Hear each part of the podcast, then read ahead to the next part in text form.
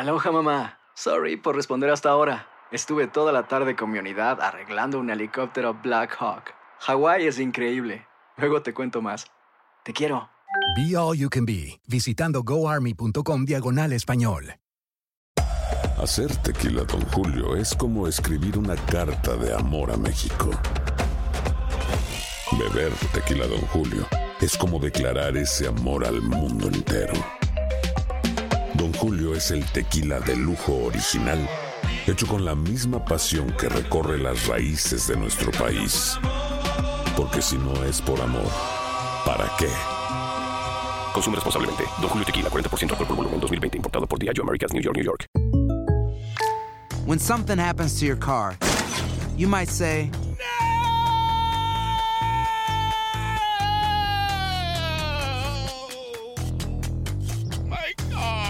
but what you really need to say is something that can actually help. Like a good neighbor, State Farm is there. And just like that, State Farm is there to help you file your claim right on the State Farm mobile app. So just remember, like a good neighbor, State Farm is there. State Farm, Bloomington, Illinois. Boost Mobile tiene una gran oferta para que aproveches tu reembolso de impuestos al máximo y te mantengas conectado. Al cambiarte a Boost, recibe un 50% de descuento en tu primer mes de datos ilimitados. O, con un plan ilimitado de 40 dólares, llévate un Samsung Galaxy A15 5G por $39.99. Obtén los mejores teléfonos en las redes 5G más grandes del país. Con Boost Mobile, cambiarse es fácil. Solo visita boostmobile.com. Boost Mobile, sin miedo al éxito. Para clientes nuevos y solamente en línea, requiere AroPay. 50% de descuento en el primer mes requiere un plan de 25 dólares al mes. Aplican otras restricciones. Visita boostmobile.com para detalles. It is a period of civil war. Again. Rebel emissary Plek Dexeter and his crew travel the farthest reaches of the galaxy to explore astounding new worlds and meet weird bug creatures and stuff. This is Mission to Zix. Mission to Zix, an improvised science fiction podcast. That's Zix, C-Y-X-X. New episodes every Wednesday. El siguiente podcast es una presentación exclusiva de Euforia On Demand. Queridos amigos, ¿cómo están? Me da mucho gusto saludarlos. Bienvenidos a nuestro podcast Epicentro. Gracias por escucharnos, gracias por descargar este podcast, gracias también por sus mensajes, sus sugerencias, sus críticas en las distintas redes sociales en donde aparece este podcast, en Facebook, en Twitter y demás. Gracias de verdad por esa pues esa correspondencia. La comunicación no está completa, nunca está completa y mucho menos en esta época sin retroalimentación, así que agradecemos mucho todos sus mensajes. Estamos grabando este podcast en lunes, lunes 11 de septiembre del año 2017.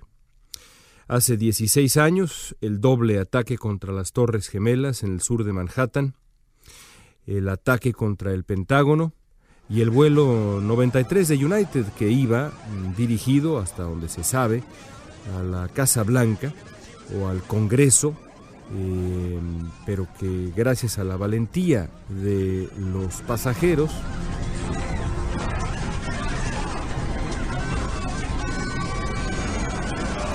ese vuelo de United terminó en un campo en Pensilvania. Una tragedia que marcó nuestro tiempo y yo estoy convencido de que la tragedia del 11 de septiembre marcó nuestro tiempo en muchas maneras que no hemos ni siquiera comenzado a entender. Para este aniversario del, del 11 de septiembre, regresé a algunas lecturas que había yo hecho tiempo atrás sobre Al Qaeda, sobre Osama Bin Laden, sobre la intención del uh, líder eh, terrorista y no solamente de él, sino de su segundo de a bordo, Ayman al-Zawahiri, un médico egipcio, eh, y la estructura de Al-Qaeda en general, porque me parece que en estos tiempos, en los tiempos de Donald Trump, es mm, más interesante que nunca quizá analizar exactamente qué pretendía hacer Osama Bin Laden con los ataques del 11 de septiembre. Eh, por supuesto, recordé en dónde estaba yo eh, aquel día, estaba yo dando clases en el TEC de Monterrey, daba yo clases de 7 de la mañana en el TEC de Monterrey, y mm, pues mi grupo estaba aislado porque dábamos clase en, eh, me acuerdo, una sala de proyección allá en el Centro de Medios del TEC de Monterrey, Campus Ciudad de México, y pues en aquel tiempo, estamos hablando hace 16 años, no había los medios de comunicación que existen ahora. Evidentemente ahora si eh, en clase mis alumnos en la Universidad del Sur de California están conectados, primero que nada ya no llevan cuadernos, llevan laptops, llevan eh, iPads, y están pues ahí atrás de la, de la pantalla de la computadora casi todo el tiempo. Yo espero que poniendo atención, aunque estoy seguro que no siempre es así. El caso es que en aquel tiempo pues todavía era un tiempo de, sí, había celulares evidentemente, pero no había lo que tenemos, eh, lo que tenemos ahora. Faltaban todavía seis años para que debutara el iPhone, por ejemplo. Parece increíble, pero así es. Así que estamos eh, hablando de otra época. Mm, y por lo tanto, eh, mis, mis alumnos y, y, yo, pues permanecimos aislados hasta mm, bien entrada la mañana, cuando salimos del salón de clases y yo me topé, me acuerdo muy bien, y siempre digo que mi amigo Eduardo Higuera permanecerá siempre en mis recuerdos, porque él fue el que me dijo que si estaba yo consciente de lo que había ocurrido en Nueva York, y eh, pues me acuerdo que lo vi con, eh, con terror y con eh, asombro el, el, momento en el que todo el mundo tuvo miedo al mismo tiempo. Así lo describía un querido amigo, me lo describiría un querido amigo tiempo después. me acuerdo que me dirigí a casa de mi madre, prendimos la televisión y vimos caer las Torres Gemelas. Para mí, y esta es digamos una nota eminentemente personal, pero para mí fue un shock eh, porque había yo vivido ahí apenas eh, unos meses antes, apenas unos meses antes, yo me había graduado de la Universidad de Nueva York en mayo del 2001 y apenas unos meses antes, durante el año 2000, había yo vivido en un departamento pequeño cerca de las Torres Gemelas en el famoso Battery Park, en esa zona, más o menos cerca de Tribeca, en eh, Manhattan. Y cada día que salía yo del metro, en la calle Chambers, caminaba yo y me acuerdo haber visto las Torres Gemelas todas las noches durante meses y meses siendo yo un estudiante de maestría en la Universidad de Nueva York. Eh, tenía yo varios amigos, eh, algunos eh, conocidos, digamos, casuales, el que me vendía el periódico, el que me vendía las revistas, el del café y otro par de amigos que trabajaban en el World Trade Center, uno de los cuales murió. Seguramente murieron más, pero mm, estoy seguro que uno de ellos murió. Eh, y así que el, imaginar ese sitio en donde yo tomaba el metro para, para, ir rumbo a la universidad, eh, ya de regreso me bajaba en otra calle, pero digamos muchas veces tomé el metro en, la estación del World Trade Center, me sacudió porque no podía creer que eso eh, estuviera ocurriendo. En fin, es una anécdota personal que, que, se me queda grabada. yo no estuve en Nueva York ese día. Mi padre, curiosamente, sí estuvo en Nueva York ese día, lo mismo que estuvo cuando cayó el muro de Berlín. Ha tenido la suerte como historiador de estar presente en dos momentos fundacionales de la vida moderna del planeta. Y me acuerdo muy bien lo que me decía, me acuerdo muy bien que me, que me describió la caída de las Torres Gemelas eh, como cuando se, cuando se enciende una mecha, cuando se enciende un, cerillo y se quema. Me dijo, así se vio, como, como, como un filamento quemándose velozmente y, luego colapsándose como de ceniza. Impresionante, sin duda, para todos nosotros, seguramente para ustedes. Eh, ese día también trae recuerdos eh, y, y, se acuerdan perfectamente bien en dónde estaban el 11 de septiembre, como también pues nos hemos acordado en donde estábamos el día del temblor del 85, ahora después de lo ocurrido en México hace unos días, que a todos también nos trajo recuerdos terribles del 19 de septiembre de 1985 y donde estábamos, yo tenía apenas 10 años de edad, pero me acuerdo muy bien que en los días posteriores al temblor mi padre me, me llevó a Tlatelolco. Y mi padre estaba fuera de sí un poco y estaba fuera de sí porque su amor por México lo había, si se puede decir así, rebasado. Y él quería que yo, teniendo la edad que tenía, 10 eh, años de edad, mi hermano era muchísimo menor, mi hermano tenía, yo creo que ni 3 años había cumplido, así que yo era pues el único con el que podía compartir eso. Mi padre quería que yo viera el dolor, que yo viera los escombros, que yo viera lo que estaba pasando.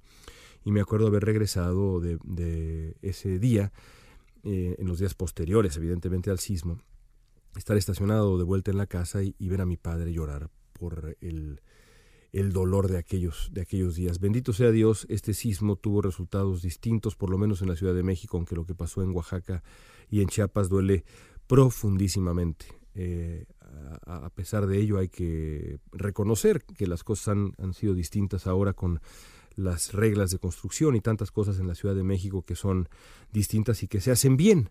Y también hay que reconocer lo que se ha hecho bien. Y creo que la manera como se aprendió del, de aquel sismo no, es poca cosa.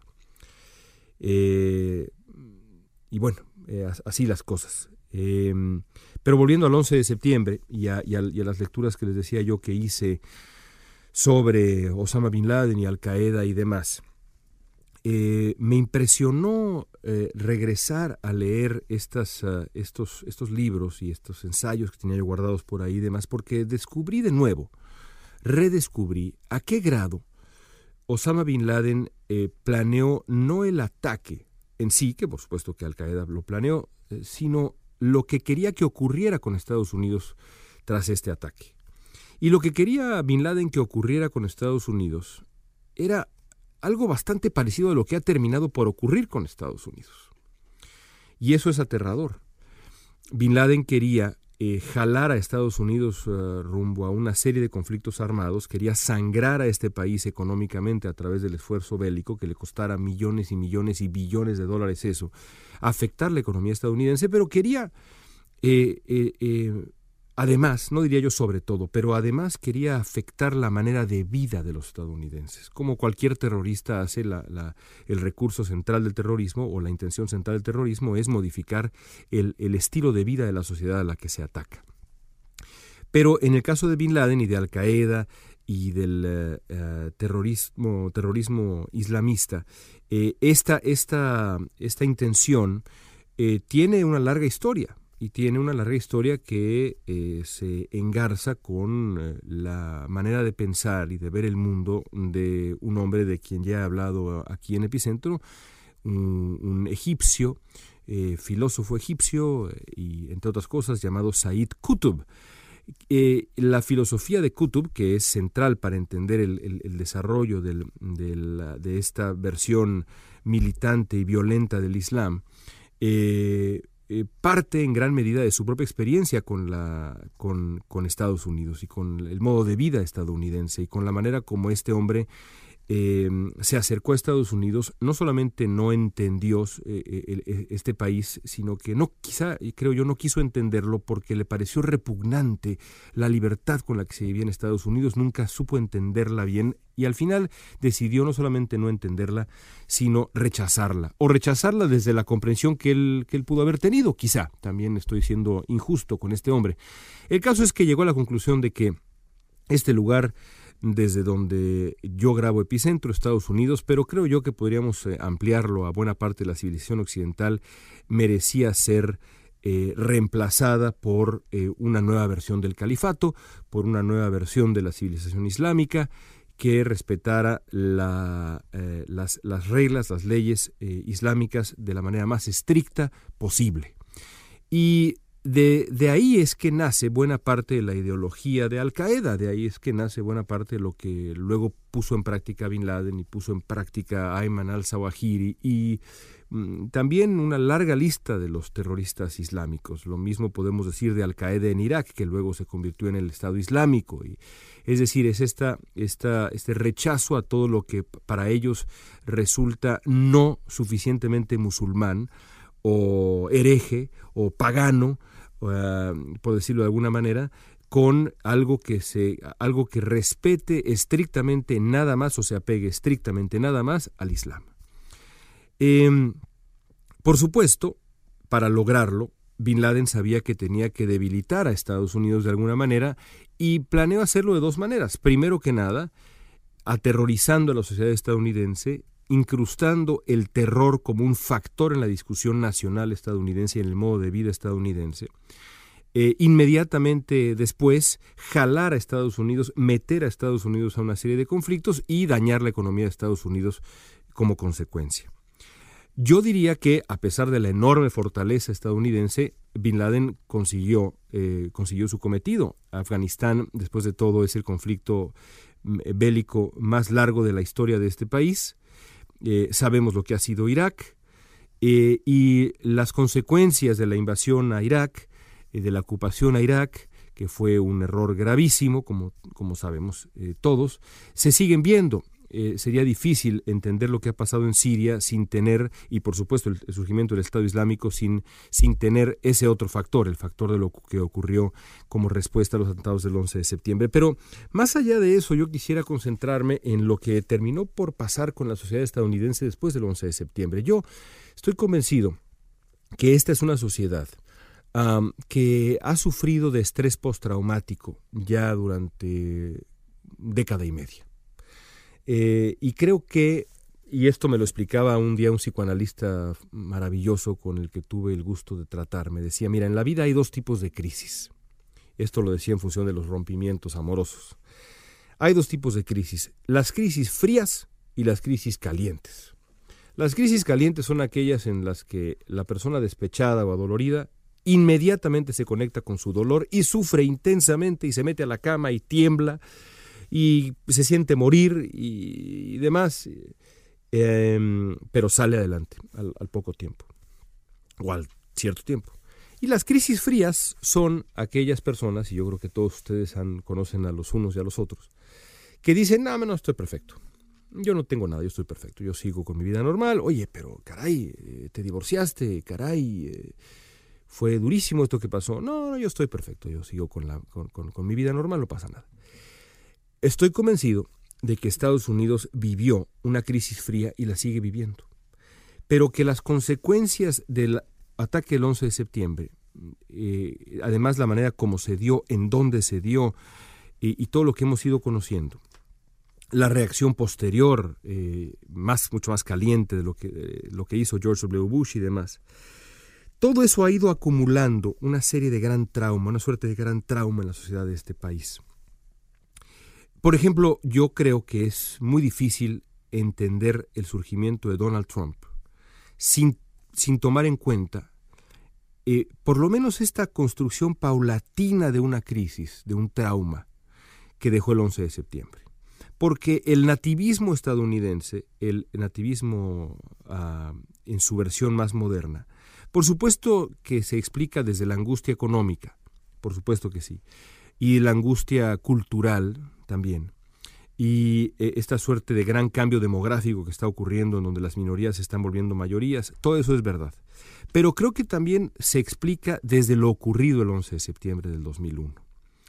Eh, la idea de que Estados Unidos es una nación atacada, es una nación eh, asediada, es una noción que no es nueva, pero que creo yo crece, se desarrolla y explota en gran medida cuando el eh, discurso nativista se ve justificado eh, y el discurso de aquellos que dicen que Estados Unidos es en efecto una suerte de isla que está siendo sitiada por una lista de enemigos que quieren atacarla, se ve justificada cuando ocurre el 11 de septiembre. Yo creo que el discurso de la exclusión el discurso del rechazo a lo diferente, el rechazo a los diferentes, el veto de viajes, eh, todo esto que conocemos eh, no se podría explicar sin el 11 de septiembre, pero no nada más porque el 11 de septiembre cambió las reglas de la seguridad eh, en los aeropuertos y en, las, las, líneas aéreas y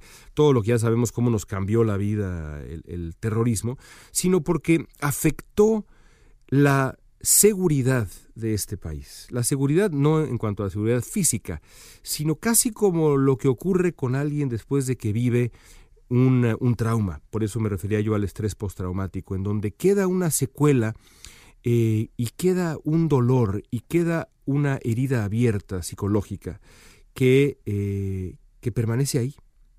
Y eso genera, por supuesto, tiene, tiene consecuencias, eso genera situaciones eh, imprevistas de otra, de otra manera.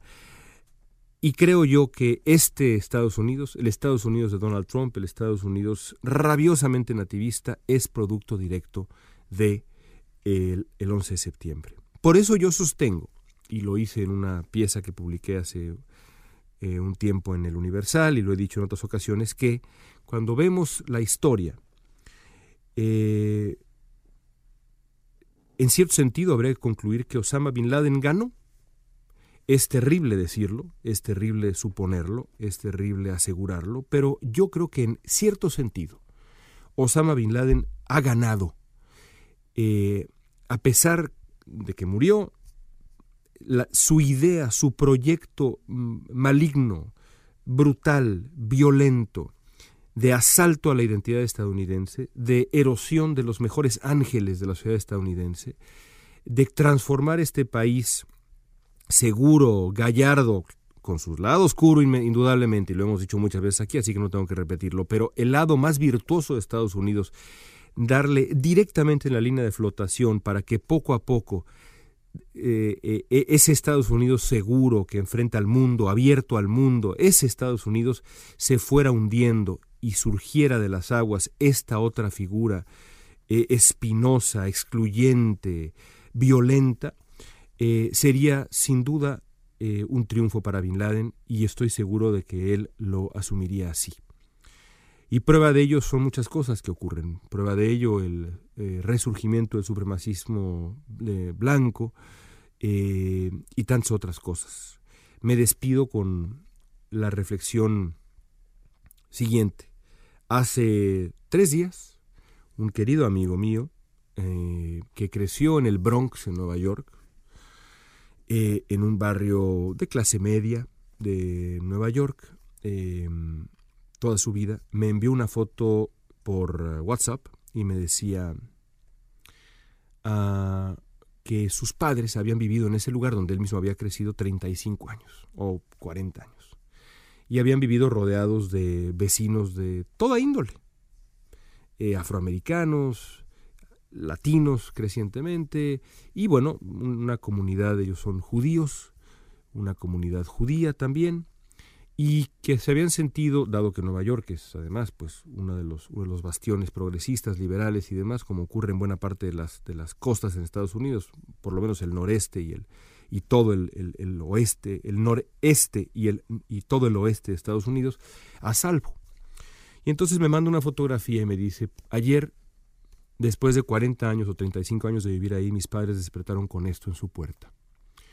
Y alguien pintó en la puerta de los padres de mi amigo, un señores de setenta y tantos años de edad, la palabra judío en inglés, Jew, con, con ah, spray, negro. Y estaba mi amigo de verdad profundamente lastimado y aterrado, y aterrado.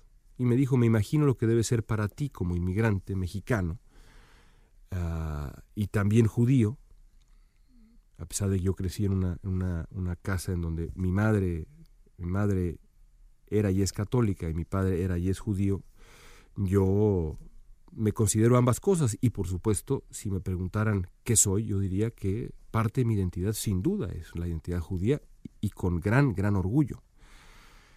Y en momentos así de asedio y de ataque contra la identidad judía, con mucha mayor razón. Y le dije, sí, en efecto es, es complicado, pero me gustó lo que me dijo después él, y me dijo, esta es la gran prueba. Es la gran prueba, en cierto sentido, es la mayor prueba a la que se ha sometido este país en casi toda su historia, y debe demostrar que el lado incluyente, abierto, virtuoso, se va a imponer al, a ese lado excluyente, eh, nativista y eh, maligno, tóxico. Y en esas estamos.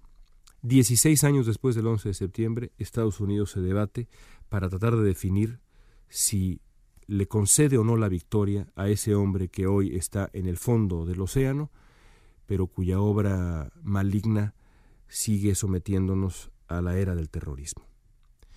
Amigos, gracias por estar con nosotros. Un abrazo para todos ustedes y regresamos con un nuevo epicentro la próxima semana. El pasado podcast fue una presentación exclusiva de Euphoria On Demand. Para escuchar otros episodios de este y otros podcasts, visítanos en euphoriaondemand.com. Simplicity and ease is what you get when you host your podcast with Audioboom. You can post up to five episodes per month, you get unlimited storage, and 500 minutes of recording time for each episode. Plus advanced analytics, embeddable players, distribution of your podcast via Apple Podcasts, Deezer, Google Play, iHeartRadio, Savin, Spotify, and Stitcher, pending approval by each platform. Right now, you can sign up for Audioboom's $9.99 monthly subscription plan and get your first month free by using promo code BOOM. That's B O O M for one month free of hosting and distribution. Sign up for our $9.99 monthly subscription plan today. Aloha mamá, ¿dónde andas? Seguro de compras. Tengo mucho que contarte. Hawái es increíble. He estado de un lado a otro con mi unidad. Todos son súper talentosos. Ya reparamos otro helicóptero Blackhawk y oficialmente formamos nuestro equipo de fútbol. Para la próxima te cuento cómo voy con el surf y me cuentas qué te pareció el podcast que te compartí, ¿ok? Te quiero mucho. Be All You Can Be, visitando goarmy.com diagonal español. Boost Mobile tiene una gran oferta para que aproveches tu reembolso de impuestos al máximo y te mantengas conectado. Al cambiarte a Boost, recibe un 50% de descuento en tu primer mes de datos ilimitados. O, con un plan ilimitado de 40 dólares, llévate un Samsung Galaxy A15 5G por $39.99. Obtén los mejores teléfonos en las redes 5G más grandes del país. Con Boost Mobile, cambiarse es fácil. Solo visita boostmobile.com. Boost Mobile, sin miedo al éxito. Para clientes nuevos y solamente en línea, requiere AroPay. 50% de descuento en el primer mes requiere un plan de 25 dólares al mes. Aplican otras restricciones. Visita boostmobile.com para detalles. Si no sabes que el Spicy McCrispy tiene Spicy Pepper Sauce en el pan de arriba y en el pan de abajo, ¿qué sabes tú de la vida? Para, pa, pa, pa. This is the story of the one. As a maintenance engineer, he hears things differently. To the untrained ear, everything on his shop floor might sound fine, but he can hear gears grinding or a belt slipping.